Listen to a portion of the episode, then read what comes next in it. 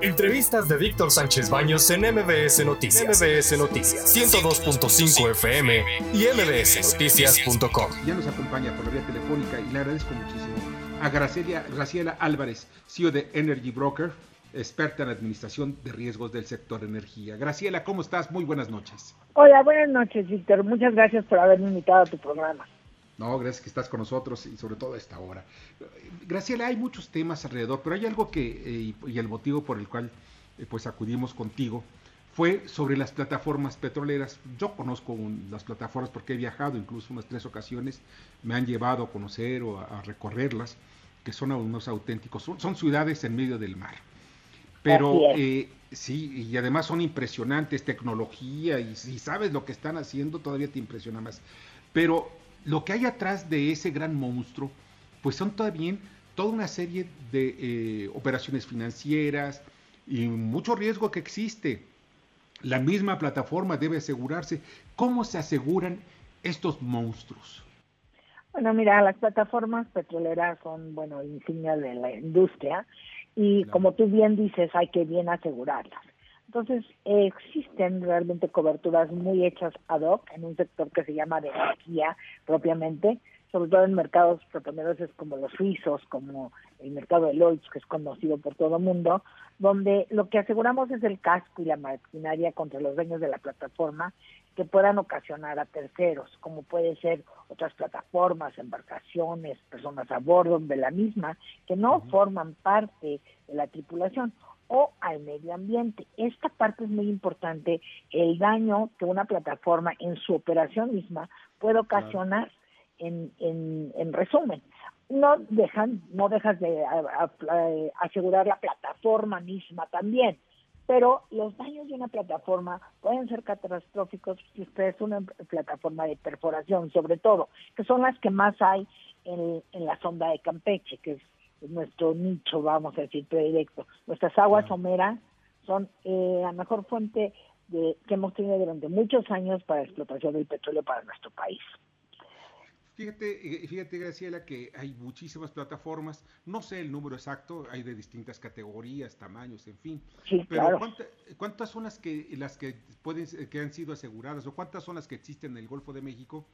Y concretamente, si, como tú dices, puede ser hasta por derrames, derrames de petróleo, en fin. Eh, ¿cuál es, ¿Cuánto es lo que pueden, pueden gastarse estas plataformas en aseguramiento? Mira, depende mucho. La plataforma tiene muchas variantes como para poder determinar cuánto te cuesta. Mucho la suma asegurada, que es igual al valor de la plataforma.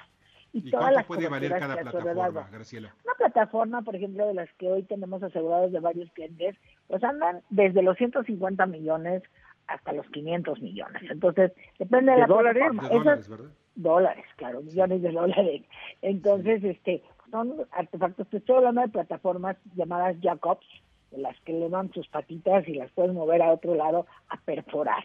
No estamos hablando ahorita de las de producción ni las de habitacionales, pero vamos a decir que enfocándonos a un solo tipo que es el, el, más emblemático del sector, que son las plataformas de perforación, pues más o menos en esos rangos andan, dependiendo de la sofisticación del tamaño de la plataforma y todo. Entonces, varía muchísimo los costos, ¿no? Puede, los seguros para estas plataformas pueden costar 2, 3, 4 millones de dólares que si lo ves con, con respecto a la plataforma, pues es un indirecto, que cualquiera que tenga una plataforma, una plataforma de ese costo, sabe que tiene que tenerla asegurada. ¿Son propiedad de Pemex o son arrendadas? Ambas, ambas cosas. Hay tres tipos de plataformas en la sonda de Campeche. Hay algunas que son propiedad de Pemex, otras que se las arrendan a Pemex para que los trabajadores de Pemex trabajen sobre ellas. Y ahora en este gobierno ha habido contratos donde han permitido que terceros, como es el caso de Protexa con su empresa PMM o Marinza, lleguen a perforar ellos mismos, ¿no? Bajo la supervisión de Pemex siempre, pero entonces aporta la plataforma y aporta la mano de obra. Eso se ha visto en este gobierno mucho. Eh, hay otro tipo, sí, Toño, continúa tú. No, es lo que iba a comentar, que no hay ninguna plataforma o ningún yacimiento en el territorio mexicano que tenga el, eh, ¿cómo se dice?, el mecanismo de producción que tiene Estados Unidos donde eh, eh, van juntos el perforador y la empresa en riesgo para ver si sacan o no sacan petróleo y juntos, eh, a partes iguales o ya según hayan acordado, van a tener las utilidades y los riesgos de cada yacimiento. Bueno, ese es un tipo de contrato que Pemex usó mucho en el sexenio pasado, pero ese tipo de contrato ya no, en este, en este gobierno no fue aceptado por Pemex. Era un, un contrato de participación donde sí eran socios, vamos a decirlo entre comillas, este Pemex con operadores de plataformas. Muchas veces eran gente que nomás proveía las plataformas para renta y, en, y, se cambió la moralidad cuando llegó la reforma energética. Entonces habían contratos dentro de Pemex que se hacía esta composición de la que tú estás hablando. Hoy ya no existen ese tipo de contratos porque en este nuevo modelo de, de gobierno consideraron que no que no eran lo que ellos querían tener para Pemex. ¿Todavía existen los changos? Bueno, los changos son gente que anda ahí arriba en las plataformas trabajando.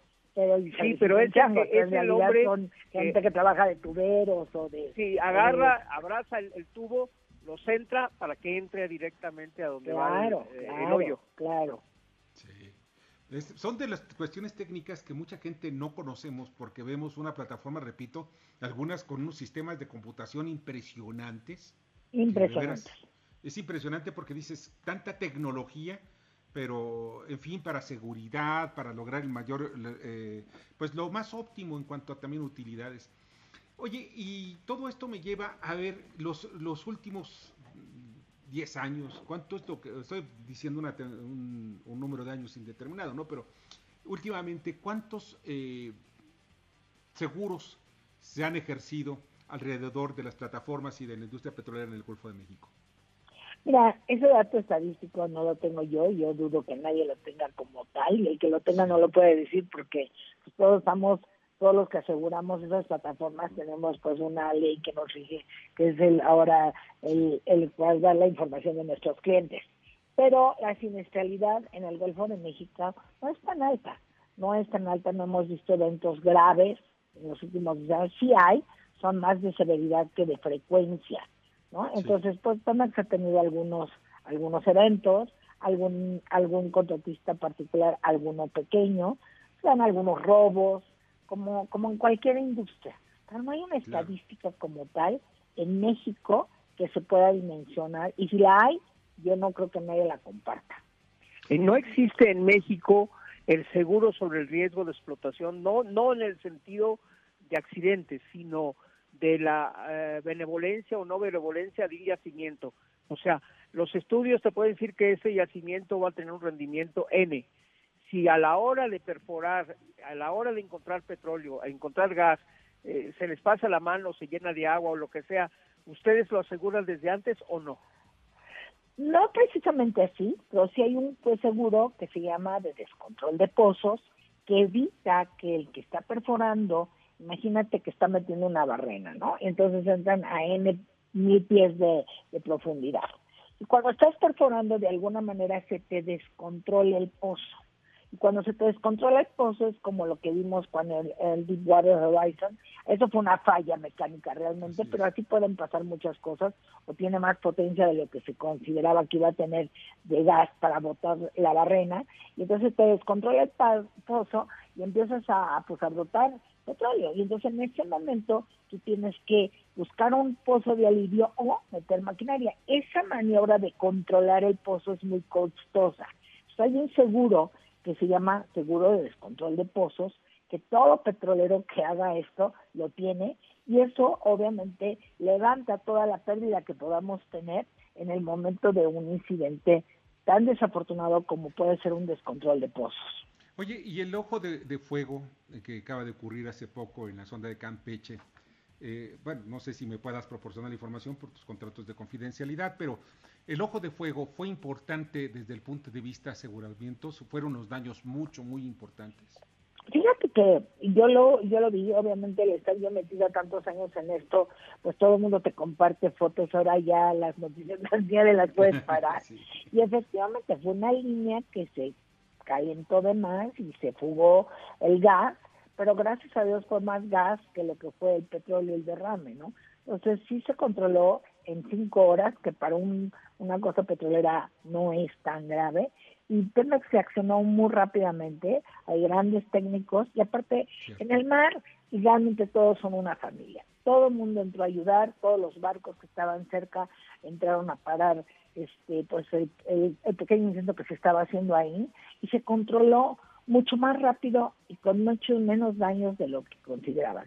Pemex es uno de los operadores más grandes de petróleo que tiene la cuarta póliza más grande del mundo, para que nos ubiquemos en el tamaño de lo que tiene Pemex como póliza global e integral.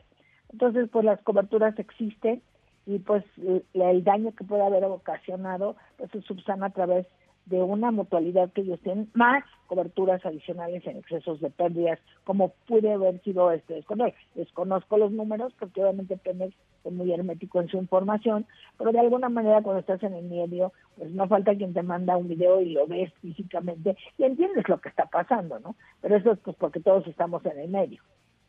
Oye, Graciela, pues de verdad, tú conoces muchísimo de este tema. Eh, damos una pregunta final. En el caso de, de, de este ojo de fuego, hubo grandes daños ecológicos porque pues, fue gas, pero no sé si se generó daños ecológicos en la zona. Fíjate que lo han mantenido muy hermético. Este, desde que pasó esto, al, día siguiente me estaba hablando de Carmen Aristegui, me decían, va a hablar de esto porque el director de premios no quiere hablar, obviamente no hablé porque no tengo elementos para hablar y hasta donde yo estoy, sé, y yo estoy muy metida en este sector, tengo 30 años metida y aseguro muchísimas empresas, lo han mantenido sumamente, vamos a decir, hermético.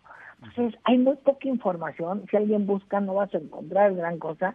Y no, que yo sepa, de verdad, pues porque mis clientes trabajan ahí, que haya trascendido a más. Creo que afortunadamente se pudo controlar con barreras de controladoras alrededor del, del pozo y del derrame que se, no del pozo, de la tubería que se, se rompió, y no pasó a mayores, afortunadamente.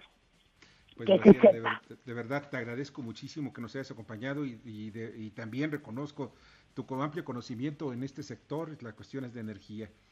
Qué amable eres por estar con nosotros. Muchas gracias, muchas gracias por haberme invitado. Buenas noches. Un fuerte abrazo. Buenas, noches.